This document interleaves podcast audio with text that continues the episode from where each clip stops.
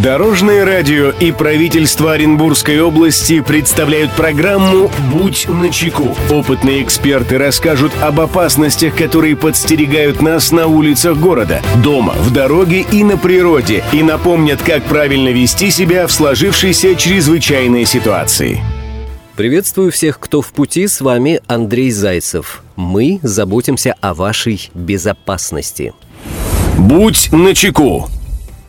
Регистрация юридического лица через подставных лиц является экономическим преступлением, и, к сожалению, это встречается не так уж и редко. Мошенники создают организацию на лицо, никак не связанное с деятельностью компании, затем открывают счеты в банке и осуществляют незаконную деятельность. Подробнее о том, какие законодательные меры ждут нечестных на руку предпринимателей и тех, кто решил получить разовый доход, далее в выпуске.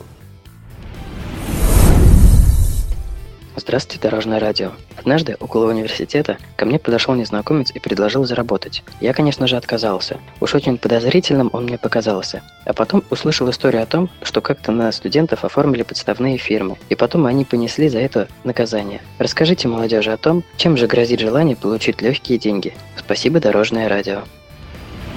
Мнение эксперта. Эту проблему прокомментирует прокурор Акбулакского района Николай Медведев практике работы прокуратуры имеется факт о том, что два студента по просьбе малознакомого лица за денежное вознаграждение зарегистрировали на себя каждый по юридическому лицу. Впоследствии все учредительные документы передали малознакомому гражданину, которого больше никогда не видели. Полученные деньги студенты потратили, но спустя полгода пришла расплата за беспечность. Выяснилось, что наивностью студентов воспользовались лица, специализирующиеся на оказании криминальных услуг по обналичиванию денег. В ходе полицейской проверки установлено, что через открытые студентами фирмы и счета было обналичено несколько десятков миллионов рублей. Тем самым студенты стали соучастниками преступных деяний по легализации денежных средств добытых преступным путем. Уголовным кодексом статьей 173 прим. 1 предусмотрена уголовная ответственность за незаконное образование юридического лица на подставное лицо, за что предусмотрено уголовное наказание в виде лишения свободы до 5 лет. Обращаюсь к гражданам, не передавайте незнакомым людям свои документы, не оформляйте по просьбе кого-либо фирмы и предприятия на себя. Разовый небольшой доход может обернуться крупными расходами и неприятностями с законом в будущем.